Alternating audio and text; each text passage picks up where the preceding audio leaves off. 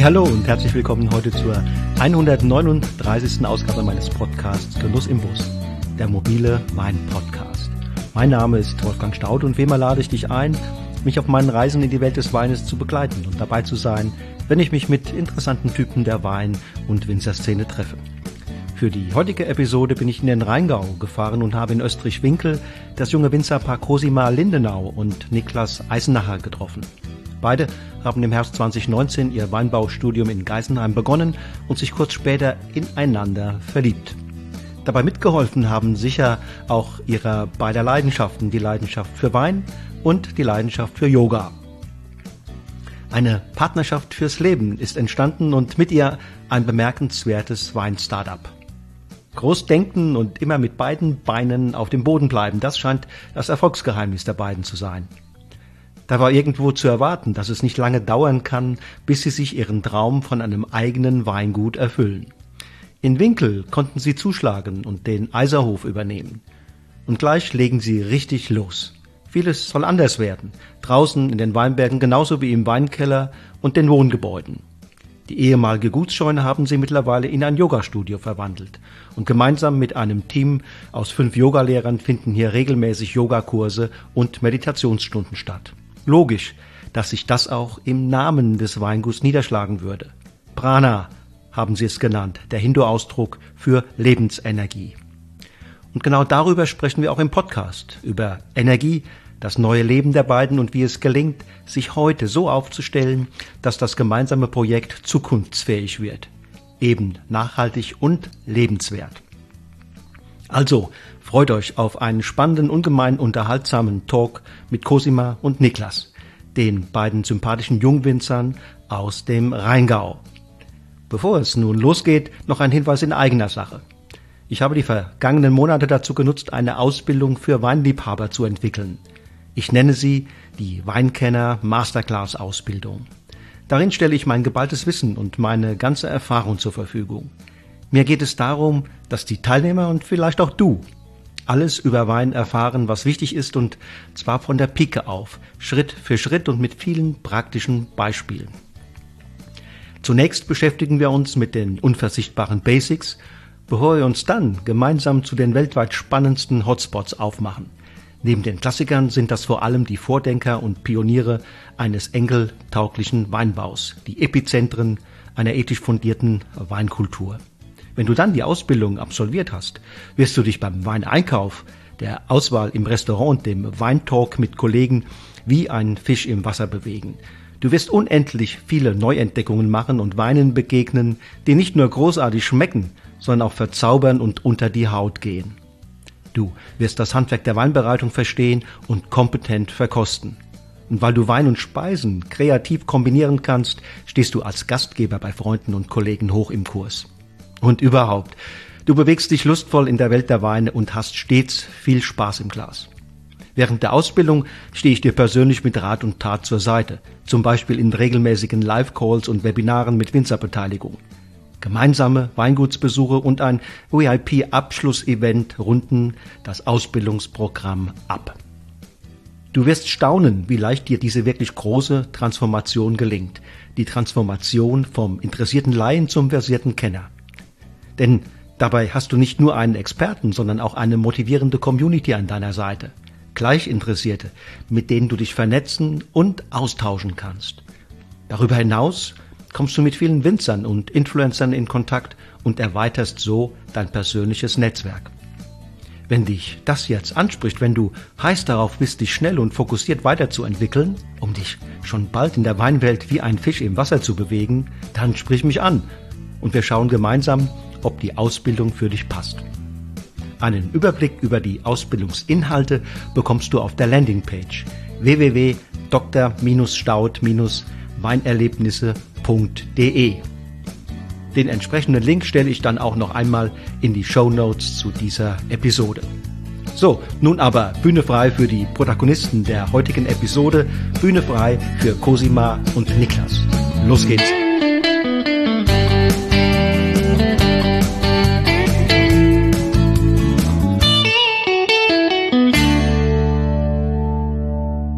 So, dann sage ich mal dem Niklas und der Cosima Herzlich willkommen im Podcast Genuss im Bus. Freue mich, dass ihr beiden heute Zeit habt, dabei zu sein. Wir freuen uns auch. Ja. Geht's euch gut? Sehr gut. Geht's dir auch gut? Ja, mir geht's auch gut. Äh, ich hatte eine schöne Fahrt ähm, durch Wiesbaden. Da ist ja die Brücke immer noch gesperrt. Ja, ja. Musste ich durch Wiesbaden, aber das lief super. Sag doch mal genau den Hörerinnen und Hörern, wo sind wir hier heute? Genau, also wir sind in Österreich-Winkel, im Ortsteil Winkel. Und genau, wir haben damals den ehemaligen Eiserhof übernommen. Das sagt vielleicht dem einen oder anderen noch was und sind jetzt Weingut Prana. Weingut Prana hier in Österreich-Winkel in der Kirchstraße. In der Genau, in der Kirchstraße. 61. Habt ein schönes Anwesen hier. Äh, vielleicht kommen wir da später nochmal dazu. Das ist nämlich nicht nur Weingut, sondern auch noch etwas anderes. ähm, wie sah denn euer Leben aus, bevor ihr sozusagen angefangen habt, Wein zu machen? Ihr seid noch beide relativ jung.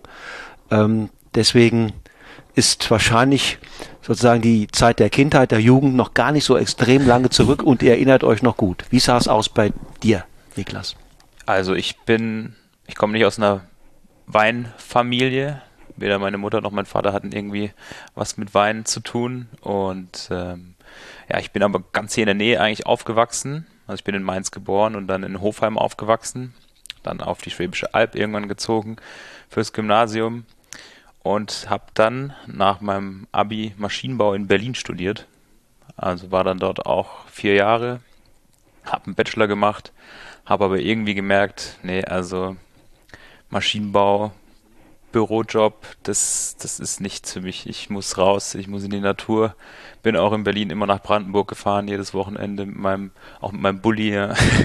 Und äh, habe super gern Wein getrunken und irgendwann war für mich klar, also irgendwie die, die Kombination eigentlich Winzer, das, das wäre doch äh, was für mich. Hab meiner Mutter gesagt, Mama, ich ich mache keinen Master, ich ziehe wieder zurück, ich, äh, ich werde Winzer. Hat die natürlich erstmal geschluckt. Also, hm, okay. Ja. Geschluckt und, und wie war noch die, welche Reaktion gab es noch? Eigentlich, sie war einfach erstmal perplex, ja, woher kommt es, was ist mit meinem, meinem Sohn los? Ja, wahrscheinlich hat sie sich da irgendwie Karriere ausgemalt für mich als Ingenieur und äh, dann habe ich gesagt, ich möchte Winzer werden. Und sie, oh, das ist aber ein harter Job und verdienen tust du auch nicht gut. Und ja, aber für mich war das einfach, nee, also ich, ich musste, ich musste raus. Und das war für mich die perfekte Kombi. Und dann habe ich gesagt, ich mache jetzt erstmal ein Jahr Praktikum. Okay, vor, bevor Geisenheim. Bevor Geisenheim, mhm. ja. Also eine Ausbildung wollte ich jetzt nicht nochmal machen nach dem Studium.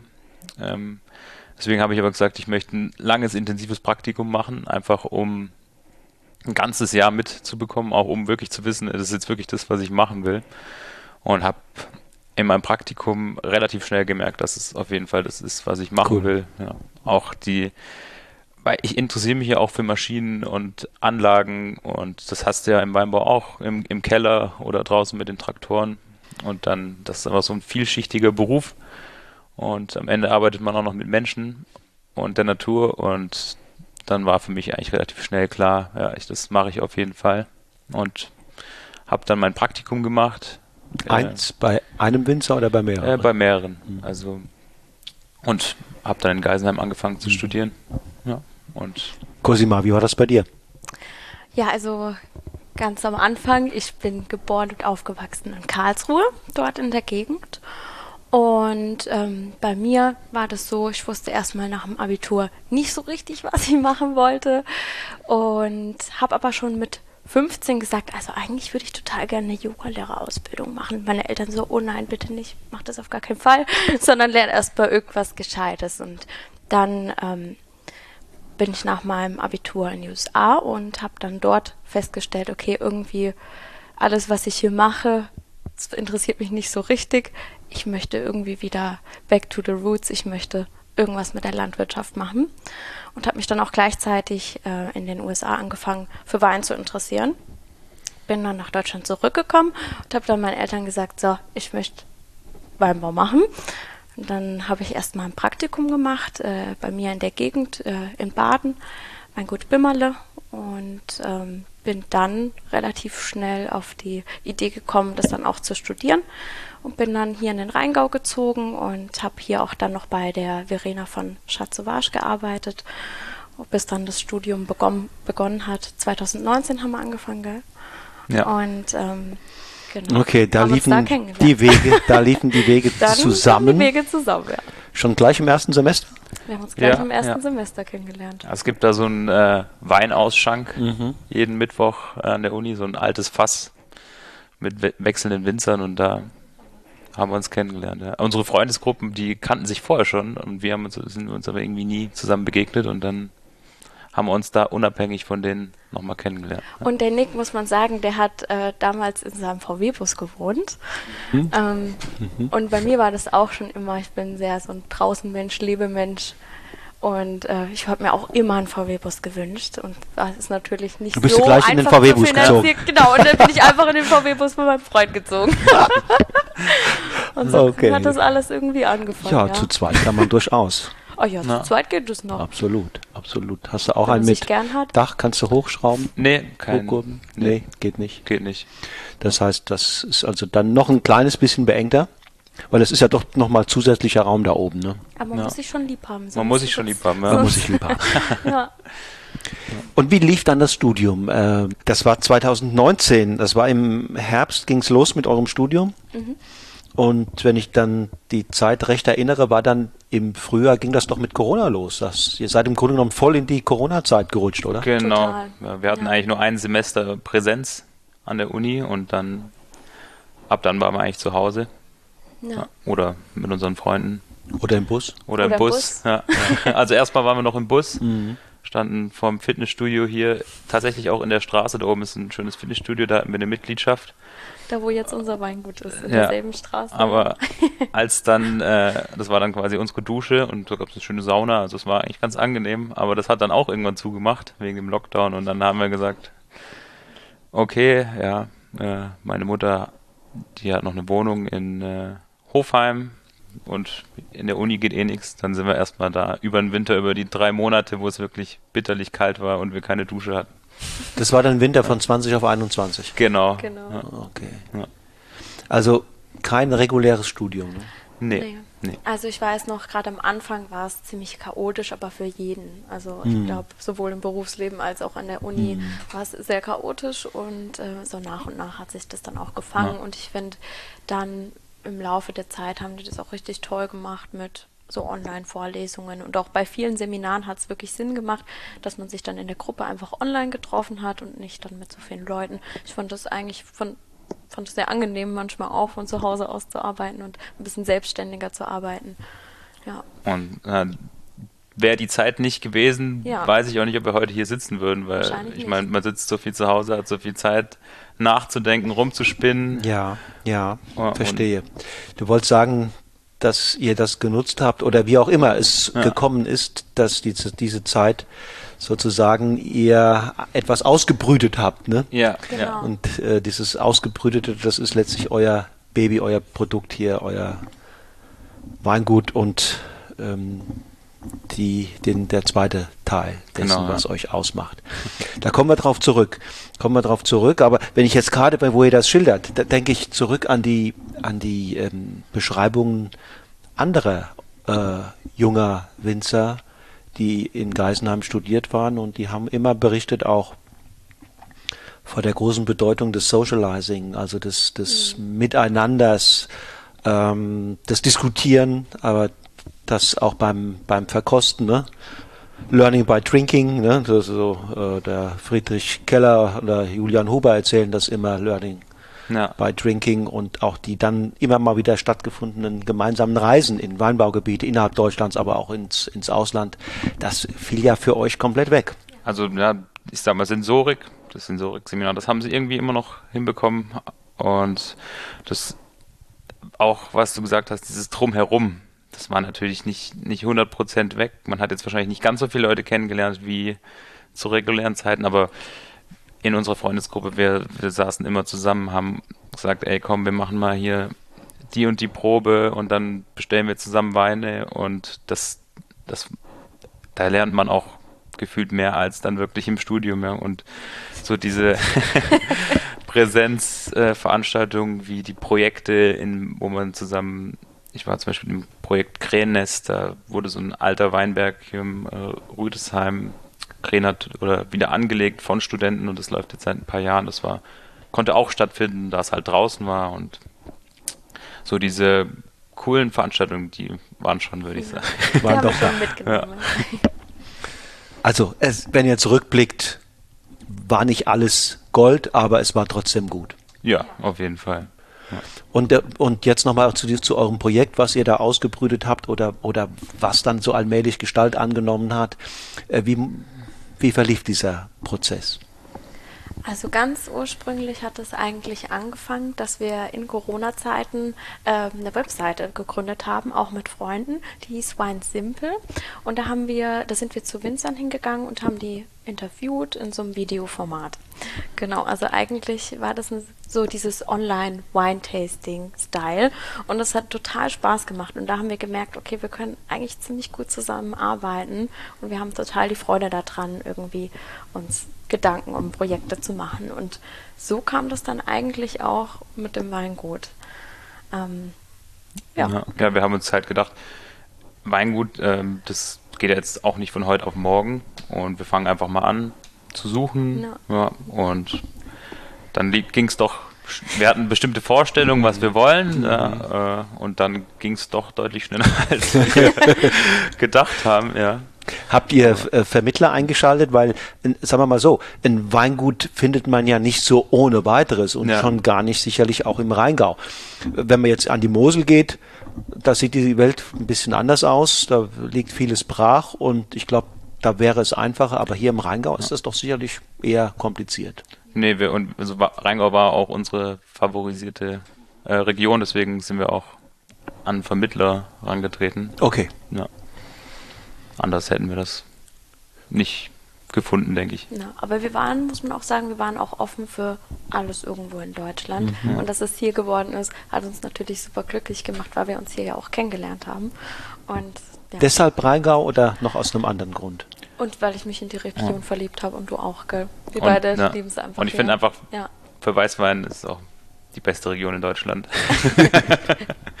Persönliche Meinung. Ja, meine persönliche Meinung. Ja, ja ich meine, die Regionen haben alle, alle ihren Charme. Ja. Ähm, was macht den Rheingau so besonders aus eurer Sicht?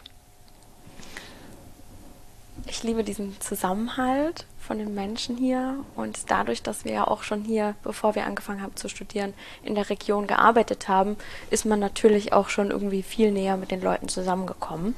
Und äh, das ist für mich ein richtig großer Pluspunkt an der Region. Natürlich die Umgebung, die Schönheit der Region, die Historie. Ja. ja ich finde auch diese Kompaktheit vom Rheingau.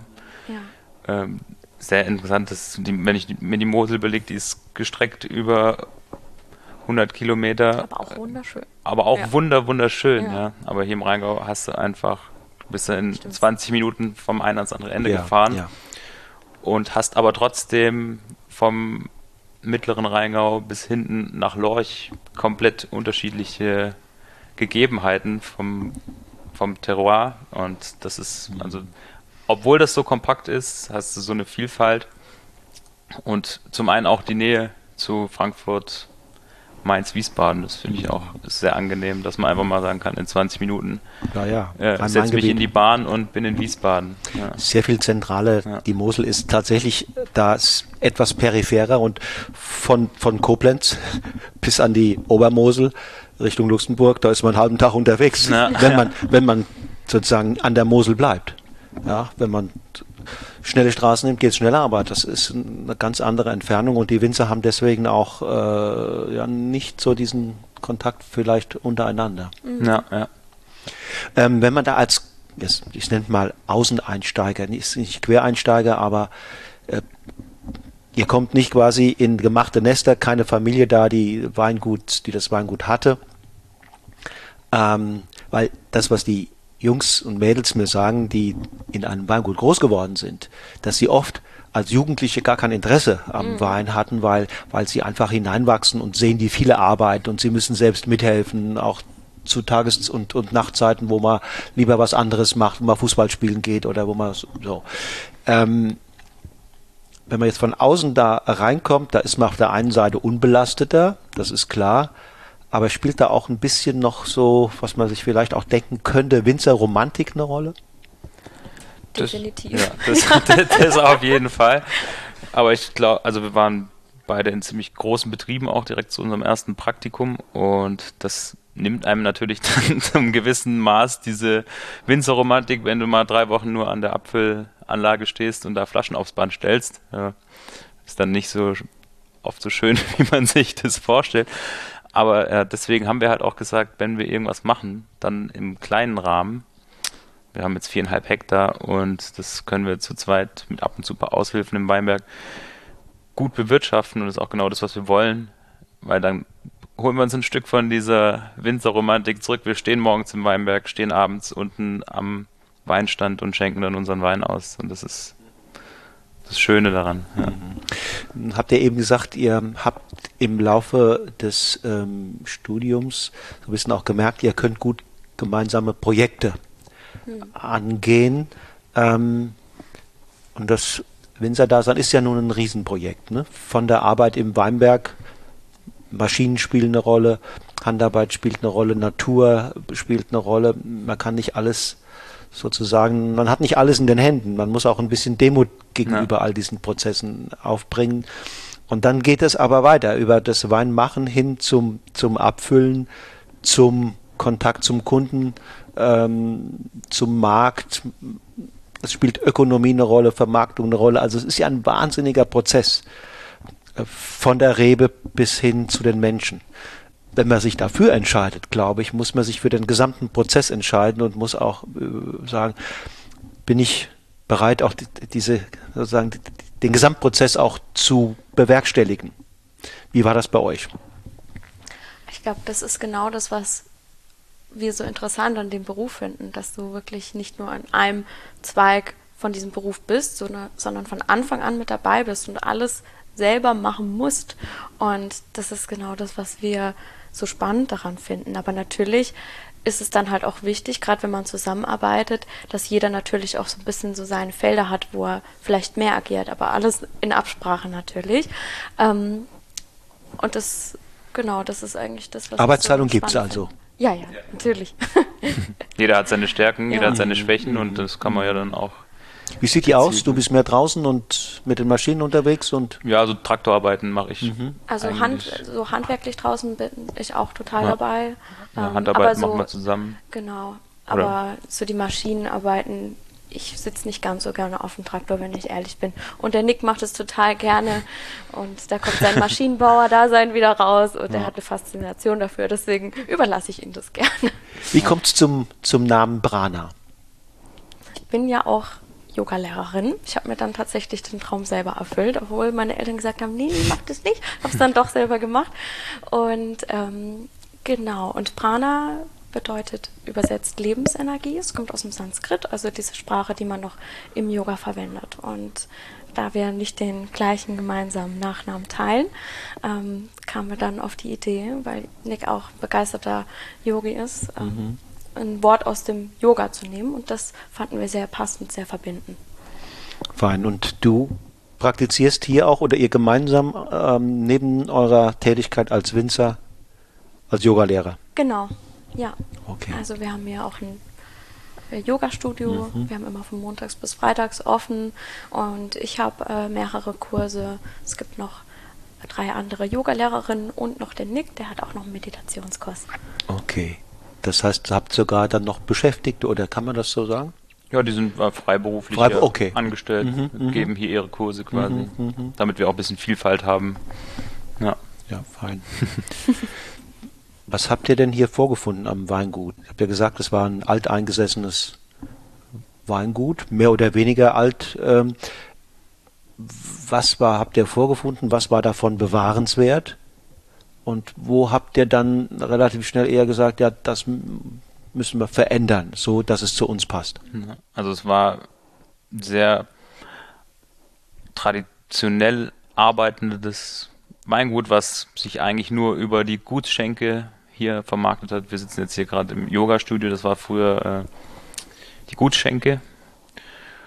Und da wurden einfach ganz, ganz einfach, wurde da Wein gemacht, würde ich sagen. Die äh, Maschinen für die Bearbeitung draußen im Weinberg, die konnten wir alle so übernehmen, waren auch alle gepflegt und in gutem Zustand. Und der Keller, da mussten wir eigentlich auch nichts äh, dazu kaufen. Ähm, zumal wir eh eigentlich im Keller fast nichts benutzen und deswegen brauchen wir da auch nicht viel. Ähm, aber der Keller war früher mal für 10 Hektar ausgelegt, weil die ein bisschen mehr Rebfläche bewirtschaftet hatten. Und wir haben dann die ganzen alten GFK-Tanks, die da noch standen, haben wir rausgeworfen, aber haben jetzt immer noch genug äh, Edelstahl, äh, dass es reicht für uns. Haben dann noch neue Holzfässer angeschafft, weil der alte Besitzer da nichts mehr im Holz gemacht hat. Aber das, ansonsten mhm. hatten wir eigentlich alles, oder konnten wir alles so übernehmen, mussten es natürlich ein bisschen neu mhm.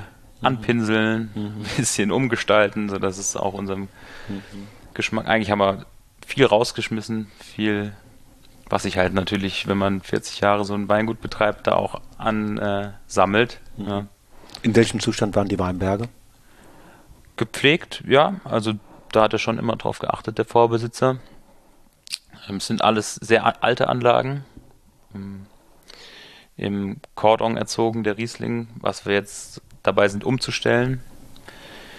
Ähm, weil es uns einfach besser gefällt äh, für die bisschen lockerere Traubenstruktur, wenn man das nicht im Cordon macht. Aber dadurch, dass sie so alt sind, tut es uns nicht so weh, wenn wir die ersetzen in Zukunft, weil wir Piwis anpflanzen. Kommen wir vielleicht später nochmal dazu. Und aktuell sind wir auch sehr froh drüber, weil die sind noch so in so einem Doppelstockprinzip also angelegt. Das heißt immer zwei Reben nebeneinander und die sind ziemlich tief wurzeln die dadurch. Das hat uns letzt, letztes Jahr, also wir hatten überhaupt keine Trockenheitsprobleme, obwohl es so ein extrem trockenes Jahr war und du hast schon gesehen, teilweise die Weinberge außenrum hatten echt Trockenstress und bei uns war das überhaupt kein Thema. Also okay. Okay, du hast schon das Thema Piwi angesprochen. Tatsächlich sollten wir da nochmal das vertiefen. Ähm, aber einen Schritt zurück, wenn man hier loslegt, das kann man ja nur machen, auch wenn man dann sich sagt, wir brauchen eine Strategie. Ne? Wir haben Ideen, wie wir den Weinberg bewirtschaften. Wir haben vielleicht sogar auch Vorstellungen, wie in welche Richtung die Weinstilistik gehen soll. Wie entwickelt sich so eine Strategie? Eher so auch Learning by Doing oder ist es etwas, wo man dann tatsächlich besser fährt, wenn man sich mal hinsetzt und sozusagen eine gemeinsame Strategie ausarbeitet und dann weiß, okay, das ist unser Fahrplan. Ja. Und das sind auch unsere, ich sag mal, auch wenn man heute heutzutage ein, ein, Unternehmen gründet wie, wie ein Weingut, dann sind da ökonomische Fragen natürlich wichtig, aber auch Fragen der Nachhaltigkeit, der, der Ethik vielleicht sogar, wo man, wo man gut beraten ist, sage ich mal, wenn man sich diese Dinge vorher klar gemacht hat und dann äh, sozusagen einen eine Leitplanke hat ne, für Entscheidungen, dass man weiß, das ist unsere Linie. Ja, also ich würde sagen, es ist wieder Learning by Doing und Learning by Drinking. Also diese gerade diese Stilistik, was welche Weine möchten wir produzieren, wo möchten wir hin, kommt einfach durch zusammen probieren, was gefällt uns zusammen mhm. und da auch irgendwie so eine Richtung dann einzuschlagen. Und ähm, draußen ist einfach auch immer noch Erfahrung sammeln und viel mit anderen Winzern reden, sich selber viel anlesen, informieren. Und ich glaube, so fahren wir die Strategie. Ja, also man braucht auf jeden Fall diese Leitplanken, ja. wie du gesagt hast. Wir sagen zum Beispiel, wir wollen den Wein so natürlich wie möglich machen. Das ist im Keller, so wie im Weinberg. Das sind unsere gro zwei großen Leitplanken. Und dann muss man halt immer noch spielen. Dann gehe ich raus, gucke mir den Arbeitsschritt an, den ich jetzt im Weinberg machen möchte und überlege, aber das ist eher, also ich habe diese großen Leitplanken und überlege dann eher bei jedem Arbeitsschritt aufs Neue, was ist jetzt hier der vielleicht ökologisch sinnvollste Schritt, muss aber auch wirtschaftlich sein, das, mhm. sonst kann ich das hier nicht dauerhaft betreiben. Also natürlich, wenn ich jetzt die Flasche auswähle, möchte ich jetzt als Verschluss eine Alukapsel, möchte ich einen Korken. Ich, wir haben jetzt uns für einen Korken entschieden aus äh, nachhaltigen Gründen. So mhm. hat man diese Leitplanken weiß ungefähr, wo es hingeht. Mhm. Man muss natürlich auch dann immer gucken, wie wird es überhaupt angenommen. Aber dann entscheiden wir jedes Mal aufs Neue, was ist jetzt in diesem Arbeitsschritt das Sinnvollste. Ja, also die, die, die, die Themen ähm, Natürlichkeit und ihr habt es ja indirekt angesprochen, Authentizität, das sind so die Dinge, die da auch jetzt durchscheiden. Ne? Ja, wollen wir halt auch im Weinberg so naturnah wie möglich, wie es uns möglich ist, mit den Gegebenheiten hier arbeiten. Und äh, deswegen haben wir auch direkt auf biologische Arbeitsweise umgestellt. Der Betrieb war vorher konventionell arbeitend. Mhm. Haben wir dann direkt zwei Monate nach der Übernahme äh, uns in die Zulassung begeben und wollen das dann halt auch noch ausbauen. Das braucht einfach aber auch seine Zeit. So ein Boden, der ist nicht äh, von heute auf morgen verändert er sich in der Landwirtschaft, dauert alles mhm. ein bisschen, mhm. ein bisschen länger, aber da muss man dann halt einfach über verschiedene Maßnahmen. Wir haben jetzt zum Beispiel äh, die letzten anderthalb Jahre keine Bodenbearbeitung erstmal mehr gemacht, um dem Boden einfach mal ein bisschen Pause zu geben und fangen dann an, in so ein ähm, System mit Zwischenbegrünung und so reinzugehen. Nur ein Beispiel jetzt, um einfach den Boden wieder ein bisschen Humus aufzubauen, ein bisschen Vitalität wieder reinzubringen. Die, die sind, die stehen gut da, die Weinberge, mhm. so ist es nicht, aber trotzdem nicht so, wie wir es uns halt vorstellen. Aber wie wir es uns vorstellen, wird es wahrscheinlich auch erst in 15, 20 Jahren sein. Das braucht einfach seine Zeit. Ja. Ein Generationenprojekt. Ein Generationenprojekt, genau. Absolut. Ähm, du hast gesagt, so natürlich wie möglich mhm. in Weinberg und Keller. Ähm, da ist natürlich die Frage, na, macht ihr Naturwein oder ähm, was äh, habt ihr für einen Begriff von einem, äh, sage ich mal, natürlichen Wein? Also wir machen, dieser Begriff Naturwein ist immer ein bisschen schwierig, finde ich. Ähm, ich würde sagen, wir machen einfach, wir überlegen uns auch bei jedem Wein, welcher Schritt muss, muss jetzt sein, wird, tut es dem Wein gut oder nicht. Nach Möglichkeit lassen wir jeden Behandlungsschritt ähm, weg generell haben wir uns ein paar Grund, ähm, wie sagt man, auch wieder Leitplanken gegeben. Alles, was wir für uns ausbauen, ist Handlese, alles ist spontan vergoren und die trockenen Weine sind, also alles ungeschönt und die trockenen Weine sind unfiltriert und Schwefel nur was muss. Ja, damit sind wir eigentlich schon für die meisten auch in der Definition Naturwein. Wir machen aber jetzt, würde ich sagen, von der Stilistik her sehr, trotzdem sehr klare Weine, zumal wir ja auch eine Straußwirtschaft haben, wo ganz normale Leute kommen, die sich wirklich nicht mit dem Thema auseinandersetzen und auch das äh, einfach nur ihren, ihren Wein trinken wollen, was Gutes essen wollen. Und der Wein muss da trotzdem einfach dastehen und passen und ähm, ich denke, das gelingt uns trotzdem. Ähm, und wenn er dann noch so gemacht ist, freut es uns noch mehr, wenn die Leute das irgendwie gar nicht merken. Ja. Mhm.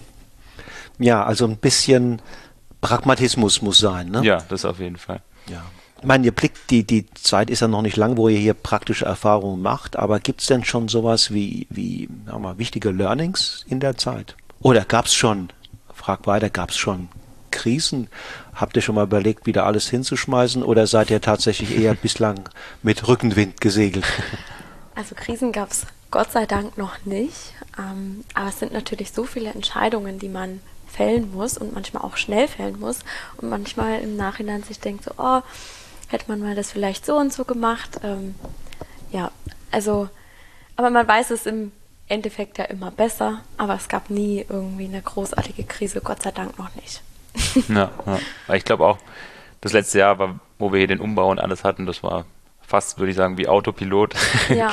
da hat man einfach gearbeitet, gearbeitet und dann nach der Eröffnung hat man sich erstmal hingesetzt, hat durchgeatmet und jetzt läuft es seit äh, September hier alles und jetzt dann kommt man langsam rein und hat auch wirklich mal erstmal Zeit.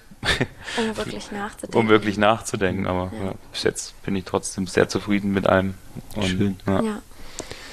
Vielleicht ist ja auch das die Kommunikation, das Klima unter den Winzern, Jungwinzern hier in der Region auch vielleicht wichtig für euch, sozusagen als Reflexionsinstanzen, als Feedbackgeber, wo man einfach sagt, okay, ich bin da nicht ganz alleine.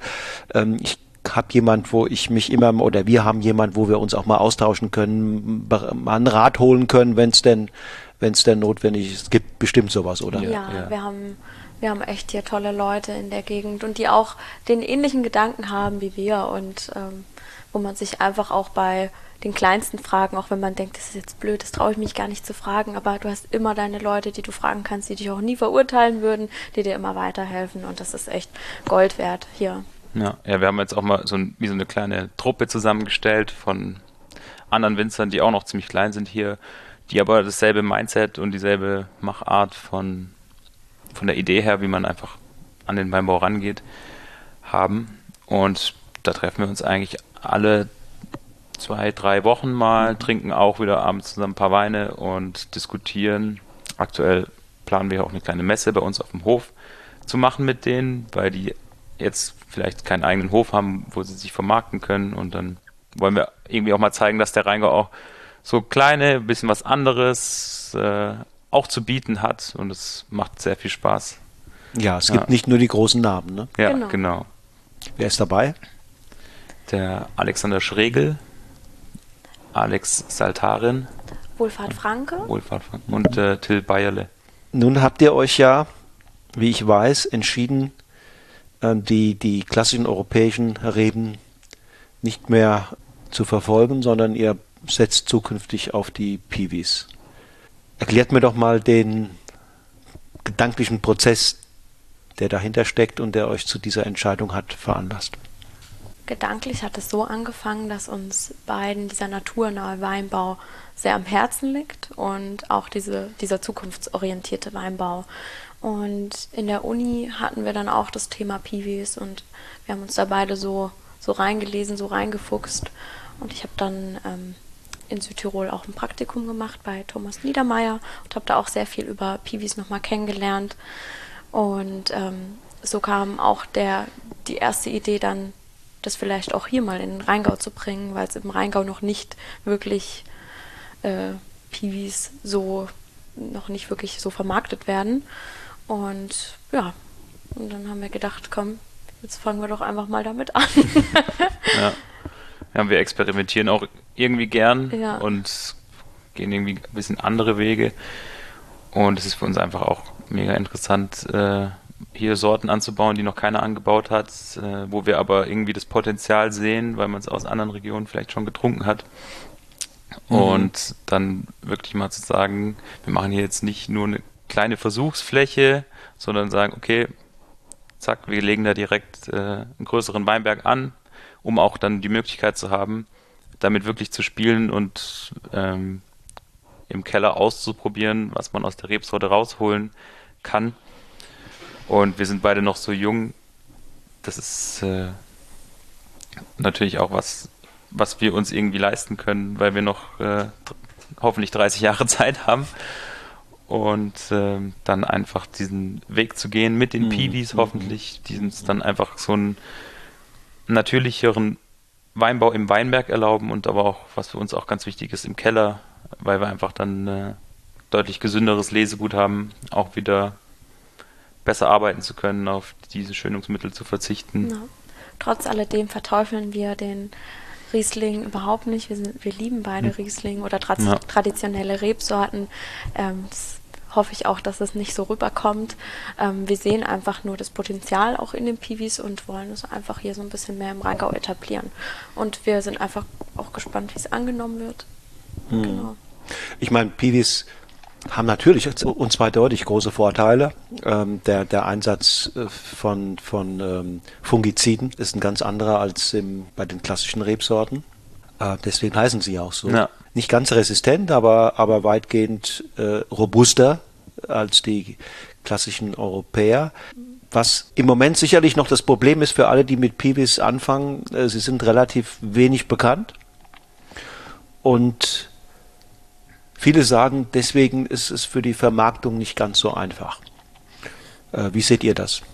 Also ist sicher nicht, wenn das jetzt irgendwo im, im, Supermarkt steht oder bei einem größeren, in einer größeren Weinhandlung, wo du nicht wirklich Kontakt hast und äh, das ist natürlich eine Reb oder sind Rebsorten, die benötigen einfach ein bisschen Erklärungsbedarf Ähm, wir sind relativ klein. Wir wollen uns eigentlich auch viel in Richtung Direktvermarktung äh, geben und dann haben wir die Möglichkeit, wenn wir hier Weinproben vor Ort machen, da einfach was zu den Weinen zu erzählen und deswegen sehe ich da gar nicht so ein, so ein Problem.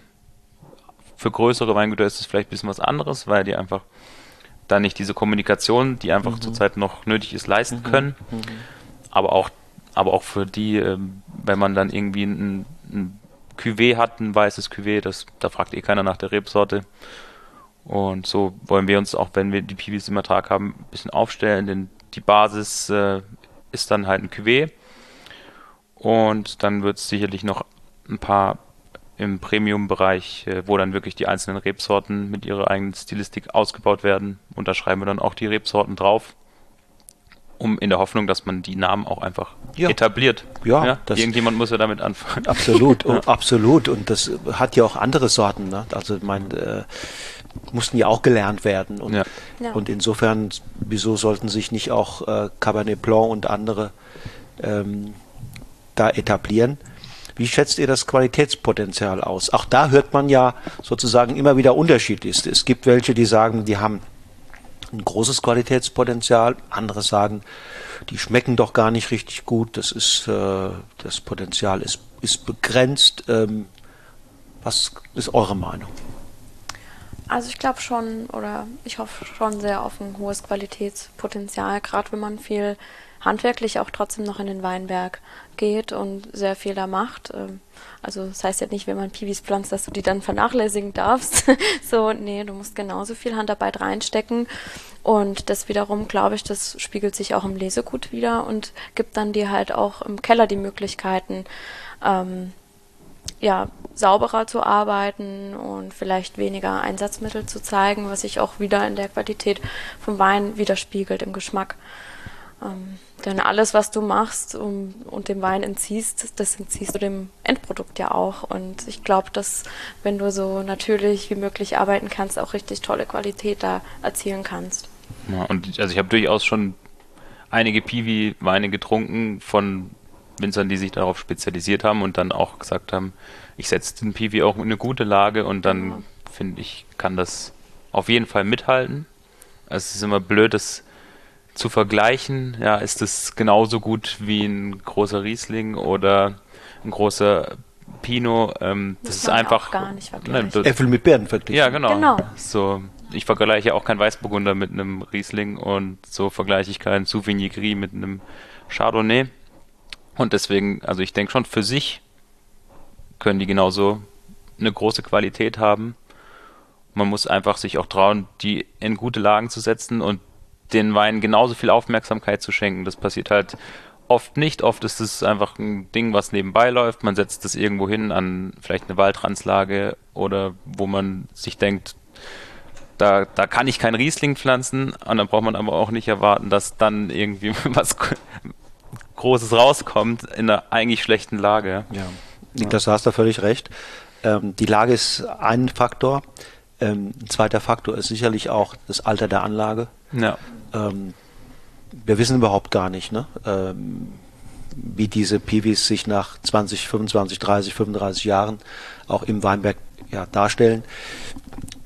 Alte Reben wissen wir, das ist immer viel interessanter als, als junge, wenn die tief gewurzelt haben. Also da haben wir noch null Erfahrung. Ja.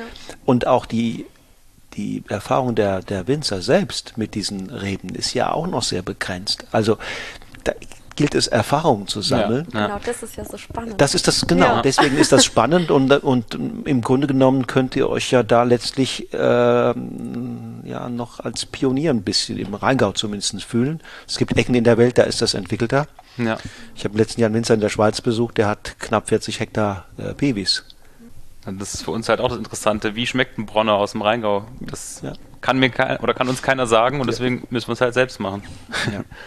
Ja, ja insofern habt ihr, äh, macht ihr ökologisch ethisch was Sinnvolles und habt gleichzeitig eine Nische, die euch auch im, im, in diesem Umfeld auch ein Alleinstellungsmerkmal ja. letztlich gibt. Äh, hier nochmal Riesling zu machen, klar, äh, nochmal Spätburgunder, da bist du natürlich auch da nochmal in einem, nochmal in einer anderen Wettbewerbssituation, als wenn man sagt, wir machen hier besetzen die die Nische. Ne? Ja. Ja, das war auch äh, sicherlich ein Kriterium, einfach irgendwie noch eine Nische aufzumachen, so ein Unique Selling Point, äh, den man ja Weinvermarktung, also ich kann den besten Wein machen, wenn ich ihn nicht verkauft bekomme, dann bringt das mir relativ wenig. Und das ist halt auch, wie wir vorher schon gesagt haben, wir machen einen, ganzheitliche, einen ganzheitlichen Job, nicht nur der Anbau, nicht nur das Weinmachen, sondern Vermarktung ist auch ein großer Punkt. Und es gibt so viele großartige Weingüter, die hier super Riesling machen. Dann brauchen wir nicht konkurrieren. Ja. Absolut. Absolut. Ihr habt gesagt, im Keller wollt ihr minimalistisch arbeiten.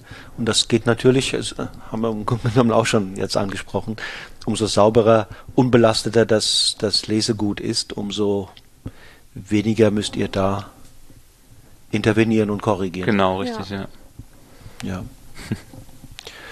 ja. äh, ich will euch mal, will euch mal ein paar Begriffe zuwerfen. Und ähm, ihr sagt mir mal, welche Rolle diese Themen oder diese Begriffe für euch, euer Leben spielen und vielleicht auch im, äh, in Bezug zum Wein. Harmonie und Einklang. Ja, Harmonie und Einklang ist für mich das Leben mit der Natur von Anfang an in Harmonie und auch mit sich selbst, mit seinem Körper, mit dem, was ich produziere, mit dem, was ich konsumiere. Alles im Einklang, in Absprache zu Wohl für alle. Heimat und Identität. Also Heimat ist für mich mittlerweile der Rheingau. Ich habe äh, lang mich nirgends wie irgendwo heimatlich gefühlt, ne? natürlich auch ein bisschen zerstreute äh, Familie und deswegen konnte ich nie sagen, ah, hier ist meine Heimat. Aber doch, ich fühle mich hier so angekommen und ja, dann Identität. Irgendwie, ich glaube, wenn man Wein macht, dann ist das schon ein sehr großer Teil seiner Identität und weil sich da das ganze Leben dann irgendwann drum dreht, dann ist die Identität irgendwie Winzer. Ja. Familie und Gemeinschaft. Rückhalt. Stärkung. Ohne Familie, ohne gute Freunde würde das alles ja nicht so funktionieren, sowohl emotional als auch mitarbeiten und aufgefangen zu werden. Das ist so wichtig. Mhm. Muße und Genuss. Muße und Genuss sind mit, denke ich, die wichtigsten Dinge, um irgendwie ein erfülltes Leben zu führen. Ne? Wenn man nicht mhm. genießen kann, dann ja, ist alles nix. ja. ja. Cosima, Freiheit und Spiritualität. Freiheit ist ohne Einschränkung, ohne dass mir irgendjemand sagt, was ich zu tun habe. Obwohl, wenn es jetzt im Weinbau ist oder auch im privaten Leben, das ist für mich Freiheit. Und Spiritualität ist natürlich, spiegelt sich auch im Weinbau im Weinberg wieder, an was ich glaube, meine Glaubenssätze und die auch so umsetze und natürlich auch ähm, für sich selber zu wissen, wo geht meine Reise hin, bin ich da alleine auf diesem Weg, das ist für mich Spiritualität. Und da passt doch irgendwie auch die Verknüpfung rein, ne, die ihr gewählt habt. Yoga und Wein. Das ist, ist, ich weiß nicht, wie gleichberechtigt diese beiden Puzzleteile sind. Äh, ob der Wein nicht doch wichtiger ist, sagt sagt's mir. Aber in meiner Vorstellung ähm, habt ihr da was verknüpft, wo man fast sagen könnte, das gehört zusammen. Ja, ja. ich glaube, erstmal, wenn man hört, äh, ja, Yoga und Wein, wie passt denn das überhaupt zusammen? Ähm, da passt passen total viele Dinge zusammen. Gerade dieser bewusste Umgang mit sich, mit der Natur, der bewusste Konsum und ähm, auch die Dankbarkeit an so einem schönen Genussmittel und auch äh, die Achtsamkeit, die dahinter steht, in all, jedem Arbeitsschritt, den, den wir machen. Und das hast du genauso auch im Yoga. Und ähm, ich finde, da sind ganz viele Parallelen auf jeden Fall. Ja, und auch, ähm, ich würde nicht eins wichtiger als das andere äh, setzen. Das gehört beides zu, einfach zu unserem Leben. Klar, der Weinbau nimmt deutlich mehr Zeit. ein, aber ich glaube, manchmal hätte ich diesen Ausgleich dann eben nicht durch das Yoga und dieses nach dem Tag im Weinberg arbeiten, dann abends noch in eine Yogastunde was Gutes für sich selbst tun und irgendwie sich sammeln, äh, mal auch oft dann in der Meditation oder in der Yogastunde einfach eine andere Perspektive auf Dinge gewinnen, das ist einfach, das, das, das nährt ein und das bringt einem so viel Kraft und ähm, ich glaube, dadurch kann ich dann auch wieder mehr Energie im, im Weinbau an den Tag legen. Ja. Ja. Und ich glaube auch gerade in stressigen Phasen, ich meine, der Weinbau ist zwar ein wunderschöner Stopp, äh, Job, aber der ähm, hat natürlich auch stressige Phasen. Und da ist es total wichtig, sich immer wieder zu sammeln und die Ruhe in sich zu bewahren und sich nicht von seinen eigenen Gedanken verrückt, verrückt zu machen. Mhm. Und wie du gesagt hast, so eine Distanz irgendwie gewinnen ist mal super, super wichtig, um einfach auch Dinge und Schritte, die man vorhat, zu reflektieren. Mhm. Und trotzdem so gut es passt, wenn ich mir vorstelle, du hast einen ganzen Tag gearbeitet, hast auf dem Traktor gesessen oder mhm. hast Reben geschnitten. Ähm, wenn ich mir dann vorstelle, dann abends oder am späten Nachmittag gegen Abend kommen noch Kunden äh, und man ist eigentlich schon auch müde. Funktioniert das dann? Hat man dann noch die Ausstrahlung und die Energie auch, die man sozusagen für die Kunden dann braucht? Also, wenn ich weiß, ich habe an dem Abend äh, jetzt eine Doppelstunde, dann weiß ich schon, dann nehme ich mich einfach auch ein bisschen an dem Tag zurück, weil natürlich ähm, ist Yoga was Wunderschönes und auch was Beruhigendes für sich selbst, auch wenn man es unterrichtet. Aber natürlich hat man dann wieder Menschenkontakt und man bewegt sich wieder und man hatte das ja irgendwie schon den ganzen Tag. Deswegen muss man da schon auch gucken, dass man da so ein, so ein Gleichgewicht hält. Deswegen unterrichte ich auch nicht alleine hier, sondern ich habe ja auch noch Lehrerinnen, die äh, auch ganz toll sind und ganz tolle Stile hier reinbringen. Ähm, genau, also so, so ganz alleine den ganzen Tag, das wäre mir auch persönlich neben dem Weinbau zu viel. Ja. Ihr würdet es genau wieder so machen. Ne? Auf ja, jeden Fall. Auf jeden Fall. hm. ja. Nichts anderes eigentlich. Nö. Nee. Hm. ja, das, so wirkt ihr auch auf mich. Ja. Hm. Wenn ich mir was wünschen könnte, dann besseres Wetter. Letztes oder mehr Regen, aber da kann ich nicht, ja. kann ich nicht viel machen. Ne? Ja, ja, Nun haben wir ja auch mit Klimawandel zu tun und das ist ja tatsächlich auch, glaube ich, äh, der Kontaktpunkt gewesen. Ähm, ich habe euch mal in einer Nachrichtensendung gesehen. Wie seht ihr da auch in Richtung äh, Klimawandel in die Zukunft? Ja, das ist auch ein Grund, warum wir uns für die Piwis entschieden haben, weil einfach die haben mehr Spielraum, die haben eine dickere Bärenhaut, die haben meistens ein lockeres Stielgerüst, sodass die Trauben sich dann auch, wenn mal Regen kommt, nicht direkt aufplatzen und abquetschen und faulen.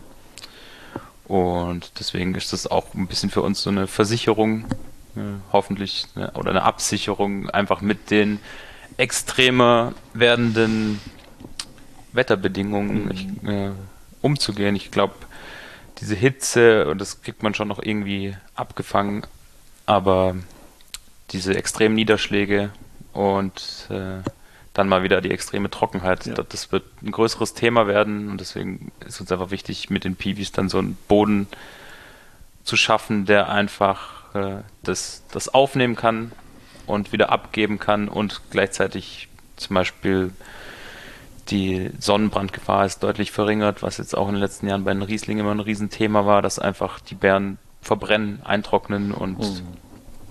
das ist auch nicht, auch nicht gerade sonderlich schön. Hat jetzt keine großen geschmacklichen Auswirkungen, wenn man nicht gerade mit Maischestandzeit arbeitet, ja. aber es ist einfach schade, wenn man dann so ein Produkt macht und dann kommen auch die Bären, wenn die so aufkochen und die sind entblättert, eben weil man keine Fäulnis haben will, dann kommen ganz andere Noten einmal raus. Ich finde, der 18er Jahrgang beim Riesling, da merkt man das extrem. Da hatten wir auch so viel Sonnenbrand, wo es so heiß war und der nach, ich fand, nach anderthalb Jahren hatte der schon so Alterungsnoten. Also natürlich nicht bei allen, aber mhm. im Großteil des Jahrgangs und es kommt einfach durch diese Hitze, durch diese ja, direkte Sonnenein und ja. Wasserstress. Ja. ja. Mhm.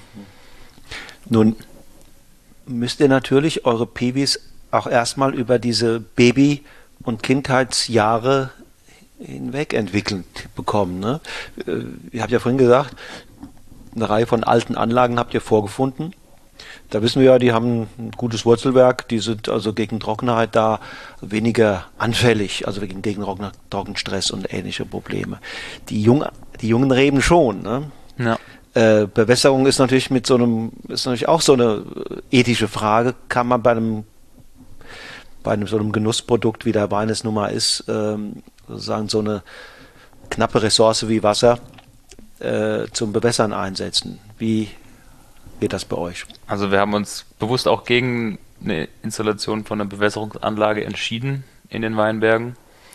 Wir haben das Glück, dass wir hier in unseren Lagen relativ tiefgründige, schwere Böden haben, die auch ähm, im Vergleich äh, jetzt Rüdesheim, wo es sehr steinig teilweise ist, einfach eine gute Wasserhaltekapazität mhm. haben. Mhm. Und die waren auch letztes Jahr, hat man gesehen, mit im Rheingau immer noch am besten. War zwar auch schon kritisch, aber von der Verfügbarkeit vom Wasser war es eigentlich noch okay. Und das, wir, wir sagen halt, wir wollen, dass die Reben relativ schnell runterwurzeln, tief wurzeln. Deswegen haben wir auch nicht gegossen letztes Jahr, nur in dem einen, das haben wir ein bisschen spät gesetzt, da sind wir dann zweimal durchgegangen, haben von Hand nochmal nachgegossen, damit die wirklich überleben bei diesen 45 Grad, die dann teilweise waren, sind trotzdem ein paar wirklich einfach vertrocknet. Mhm. Ja, aber ich glaube schon, wenn man die so verpampert und direkt von Anfang bewässert, Klar. dann äh, die müssen verwöhnt halt, man sie, ne? verwöhnt man sie, die müssen, die müssen arbeiten, die müssen nach unten und wir haben die Zeit, äh, geben denen auch die Zeit, wenn sie ein bisschen länger brauchen, dann, dann mhm. ist es mhm. so. Ja. Ja. Aber so ein Weinberg legt man ja auch hoffentlich für die nächsten, wenn es gut läuft, 100 Jahre an. Ja, ja. ja. Und wie wird dann das, wenn, wann werden die ersten Piwis kommen, also äh, zu kaufen sein bei euch? Wie wann wird die erste Piwi-Ernte sein? Also wir haben. Wir haben letztes Jahr gepflanzt. Genau, da kommt jetzt vielleicht ein ganz Mini-Ertrag raus, da gucken wir mal. Mhm. Wahrscheinlich, äh, wahrscheinlich aber, eher was für uns. Für uns. Mhm. Ja, und dann äh, mit der nächsten Ernte. 24? 24, ja. Mhm. Okay, 24. Und welche Sorten werden es dann sein? Also wir haben letztes Jahr angepflanzt Souvenir Gris, Cabernet Cortes und Cabernet Blanc und dieses Jahr pflanzen wir ähm, Muscaris, Bronner, ja. Pinot Nova ja. und Pinot Nova, genau. Ja, und was treibt euch sonst noch um im Leben? Ich meine, das ist schon sehr viel. Ja. Ähm, das Weingut, das Yoga-Projekt, ähm, alles ist ja im Grunde noch auch im Werden. Es ist ja nichts schon fertig, sondern ihr seid immer noch, denke ich, da dran am Basteln, es weiterentwickeln. Ähm. Ja, ich denke, das ist ein Prozess, der wird, oder ich hoffe auch selbst, dass da nie, dass ich, dass wir uns nie hinsetzen und sagen, so, jetzt haben wir es geschafft, mhm. sondern davon, davon ja. lebt es auch irgendwie, dass es im Fluss ist, dass es sich wandelt und ja.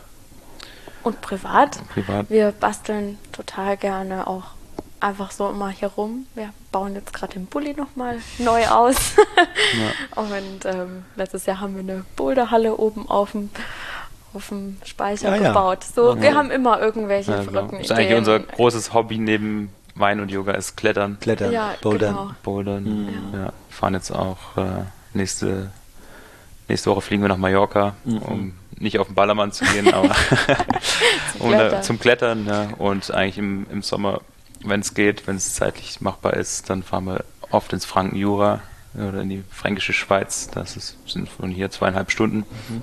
Sehr schönes Klettergebiet mit dem Bulli und mhm. dann dort viel unterwegs. Ja. Genau. Bowlen, das ist ja, ähm, das nur in Parenthese, kenne ich nur es ist so ein anderes Klettern, als wenn man jetzt in der Natur klettert, ne? Genau, das ist quasi äh, ohne Sicherung bis auf drei Meter ungefähr und dann sind unten überall Matten. Matten, genau. Ja. Ja. Kann man auch draußen machen, dann nimmt man sich selbst so Matten mit. Mhm. Aber draußen gehen wir eigentlich hauptsächlich äh, Seilklettern, also so auf 30 Meter ungefähr. Okay, mit Sicherungen. Ja, mit Sicherungen, ja. Ja, ich habe letztens bei in YouTube ein Video mir angeguckt, da kletterte einer, also da kann man sich eigentlich gar nicht mehr vorwärts bewegen. Da hätte es jeder Affe schwer gehabt. Ja, das, da gibt es ganz Da gibt's verrückte, Leute. Ja. Da gibt es verrückte. Du musst da echt frei im Kopf sein. Da musst du frei sein. Ja, ja. Und ein bisschen lebensmüde. Ihr habt gesagt, man kann euch besuchen, ne? Genau. äh, ihr vermarktet noch ganz klassisch dann einen Teil, einen großen Teil von dem Hof aus. Genau, wir haben hier eine Vinothek. Ähm, die ist eigentlich, wenn man uns anruft, kommen wir auch gerne aus dem Weinberg gefahren, um mal Weine zu probieren. Und haben auch eine Straußwirtschaft. Ähm, dreimal, drei Wochenenden im Sommer. Die Termine findet man bei uns auf der Website. Da gibt es dann noch ähm, zum Wein ein bisschen was zu essen dazu. haben auch so Wein- und Yoga-Events, so Verkostungen, wo wir in einer dynamischen Weinprobe den Wein in Yoga-Posen verkosten. Das macht sehr viel Spaß. Ja, und ansonsten Unten den Weinstand noch. an der Weinstand Fähre. an der Fähre. Das ist hier so ein Weinstand, den wir uns mit anderen Winklern, äh, Winzern teilen. Da sind wir auch noch zwei Wochen im Jahr. Die Website ist Weingutprana.de. www.prana.de. Genau, Okay. da haben wir auch einen Shop und versenden die Weine hier Okay, am Hof. okay. Am Moment noch die Klassiker, ne? Die Klassiker, Ganz genau. frei. Also wir haben, ja. Aber alles schon in dem Stil ausgebaut, wie wir auch. da wird sich nicht viel ändern. Da wird sich Nee. nicht viel ändern, nee. Ähm, Prognose, w- w- werden die Weine dann sehr viel anders sein? Also es, wird, es werden sicherlich andere Weine sein, weil es kein Riesling mehr ist. Mhm. Klar, klar. Aber wir müssen ja auch Erfahrung sammeln und was genau am Ende rauskommt, das wissen wir noch gar nicht. Ja. Gut, dann, dann lassen wir uns überraschen. Ich drücke euch die Daumen, dass das so in eurem Sinne weitergeht, dass ihr äh, weiterhin mit Rückenwind segelt und dass die, die verschiedenen Welten dann nach wie vor auch so gut zusammenpassen, wie, Ja. wie sich das im Moment anfühlt. Vielen Dank. Ähm, alles Gute. Dankeschön. Vielen, Schön. vielen Dank für heute. Danke. Gerne. So, ihr Lieben, das war die Podcast-Episode mit den beiden Jungwinzern Cosima Lindenau und Niklas Eisenacher aus Österreichwinkel im Rheingau. Ich glaube, es lohnt sich, die Entwicklung der beiden im Auge zu behalten. Ich zumindest erwarte, dass sie uns mit ihren Weinen noch sehr, sehr viel Freude bescheren werden. In 14 Tagen geht es dann weiter hier im Podcast. Dann nimmt mit Hajo Becker aus Wallow der Altmeister des Rheingauer Weinbaus hier bei mir am Mikrofon Platz. Sicher ein spannender Kontrast zum jugendlichen Charme meiner heutigen Podcast-Gäste. Wie immer freue ich mich, wenn ihr dann wieder einschaltet und dabei seid, wenn dann die 140. Ausgabe von Genuss im Bus an den Start geht.